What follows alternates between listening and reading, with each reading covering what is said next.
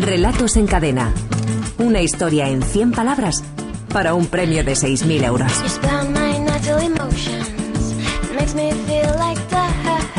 A partir de la frase ordenaron colocarle una venda en los ojos, hemos recibido casi mil propuestas. 991. Exactamente. Para ser, para ser exacto. Es verdad que eran dos semanas, porque tuvimos final mensual. Tenemos dos semanas. Una cantidad de, de ideas y de historias y de, Sí, y de sí. microrelatos fantástica. Una cantidad, una cantidad enorme de microrelatos a partir de una frase que, que, que parecía, o sea, que parecía muy estimulante, pero al mismo tiempo era muy peligrosa, ¿no? Porque empezamos con una venda en los ojos y acabamos fusilando a alguien casi seguro, ¿no?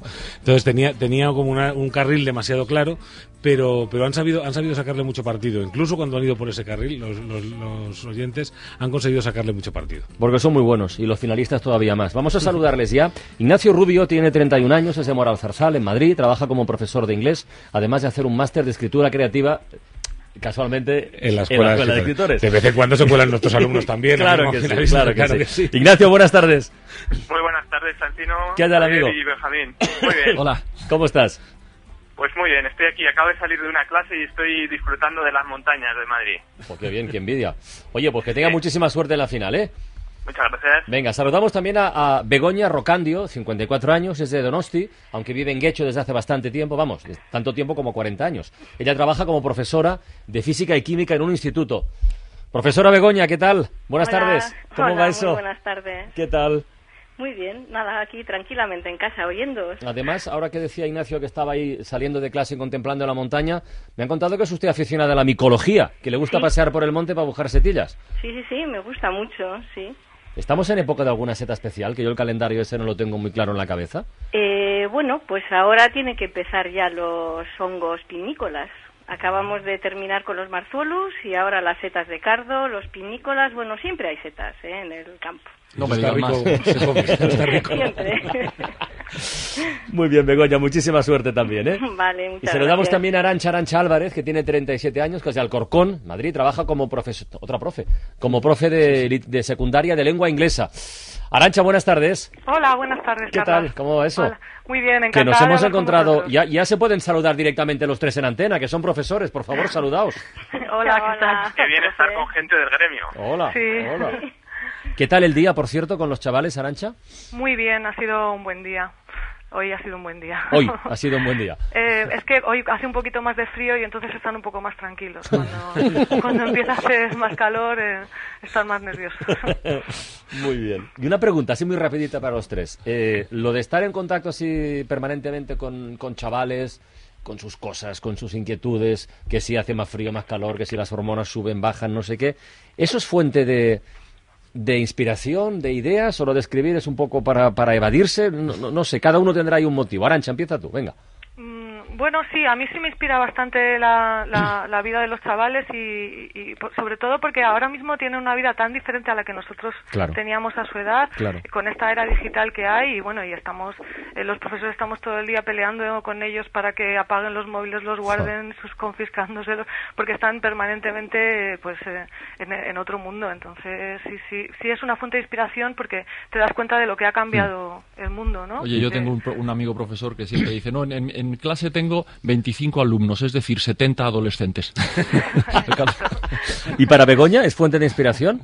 La verdad es que sí, sí, sí te inspira. Lo mismo ellos, sus familias, porque al final eso, tienes tus alumnos, pero, pero te metes un poquito en su vida, ¿no? Claro. En su vida, en su día a día y bueno, pues también como decíais, no viene mal evadirse de vez en cuando y así que tienes un amplio abanico de posibilidades. Ignacio, faltas tú. Pues a mí, yo es que sigo siendo, sigo siendo un niño, un niño grande.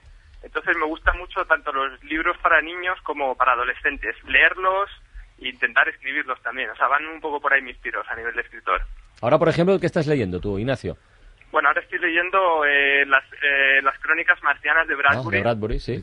Y. Alicia en el País de las Maravillas también. Ando estoy leyendo a Carroll. ¿Y, y, Begoña, ¿Y Begoña y Arancha en qué andan? A ver, Begoña.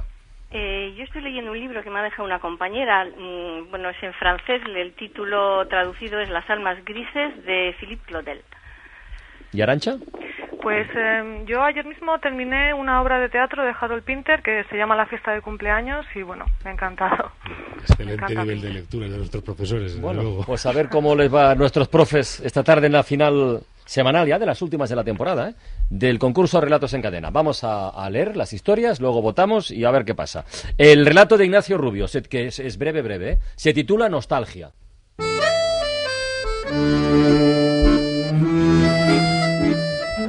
Ordenaron colocarle una venda en los ojos para que dejase de llorar anémonas y cangrejos.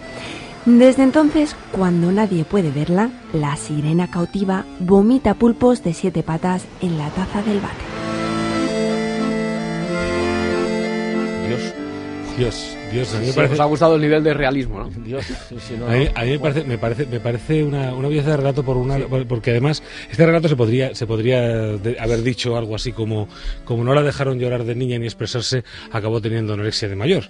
Esto se podría más o menos haber dicho así, ¿no? Lo que pasa es que eh, Ignacio Rubio ha, elegido decirlo de una manera literaria, ¿no? Ha elegido decirlo de- eh, sacándolo de este mundo, convirtiéndolo en una sirena y, bueno, y dándole, y dándole toda la rienda a la imaginación que tiene que dar un escritor, ¿no? Yo, yo creo que precisamente es un relato que ilustra muy bien cómo de lo que puede ser la realidad se puede extraer literatura y hacer belleza. Muy bien, vamos con el de Begoña. Se titula Venganza.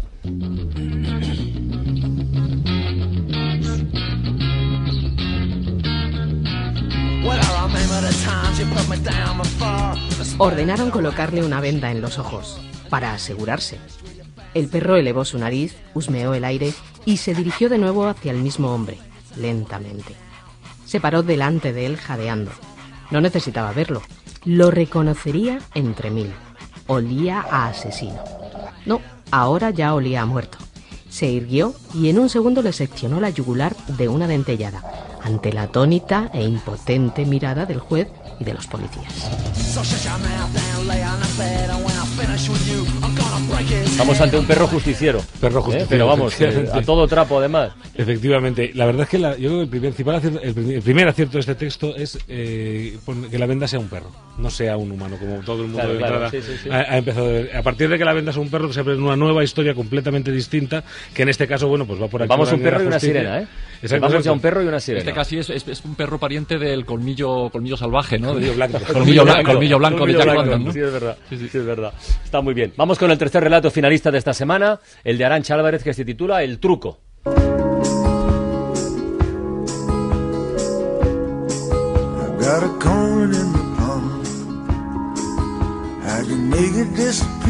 Ordenaron colocarle una venda en los ojos. Le amordazaron. Le encadenaron pies y manos. La grúa comenzó a levantarlo para introducirlo en el tanque. Su bella ayudante le dirigió una última palabra de aliento por el audífono. Concentrarse profundamente era fundamental. Pero se dio cuenta de que su amada se había olvidado de desconectar el micro. La escuchó hablar con el segundo asistente y se quedó atónito ante las palabras que se dirigían. Cuando comenzaron a besarse, oyó crujir las lentejuelas de sus trajes. Sus pies comenzaron a entrar en el agua. Y a partir de ahí... A partir de ahí, imagínese ay. usted a dónde Ay, vamos. ¿no? La verdad es que es de los libros que te fantástico deja, te, también. deja, Oh. te deja completamente abierta la historia. Vaya, vaya. Y la verdad es que eh, a partir del momento en que vemos que tiene que concentrarse y vemos que no va a poder, decimos, ay Dios mío, ¿dónde va a ir esto? Pues venga, vamos a votar, que se nos acaba el tiempo. Arancha, ¿con qué relato te quedas tú? Pues a mí me ha gustado mucho el de Ignacio. Nostalgia. El de nostalgia. Ignacio tiene un voto. Begoña. Yo me quedo con el de Arancha. Ignacio un voto, Arancha un voto. ¿E Ignacio? A mí me han gustado muchísimo los dos, pero me voy a quedar con el del perro de Begoña. Begoña. Tenemos un triple empate después de la votación de nuestros finalistas. Javier. Pues yo, em, ya, vamos, creo que se me ha notado que me gustaba mucho el primero. Ignacio, de momento va en cabeza. Benjamín. Sí, sí, pues yo, a mí eso de llorar anémonas me ha matado. Exactamente. Ignacio Rubio. Felicidades, compañero. Muchísimas gracias. ¿Vas a seguir disfrutando de la montaña o vuelves a clase ahora? Ahora, ahora tengo que ir a la escuela. Sí, sí, sí. Ahora se acabó la montaña y a, y a Madrid. Muy bien, pues a disfrutarla, compañero. De las clases. Muy bien. Begoña y Arancha, ha sido un placer. A las dos, hasta la, hasta la, próxima. Seguid mandando relatos, ¿eh? Hombre, por supuesto, claro que sí. Besos, agur, agur. A ver, Javier, venga, deberes para los oyentes de cara a la próxima semana. Uy, esto no va a ser pues fácil, va, mucho menos, va a ¿eh? ser tela, va a ser tela. La, parte final, ¿no? La parte final. La sirena cautiva vomita pulpos de siete patas en la taza del váter. Toma.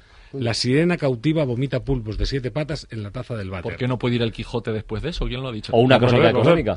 el Quijote no sé, pero, pero 100 palabras sí que tienen que ir para para, poderse presentar antes del próximo domingo a las 6 de la tarde a través de la página web www.escueladescritores.com.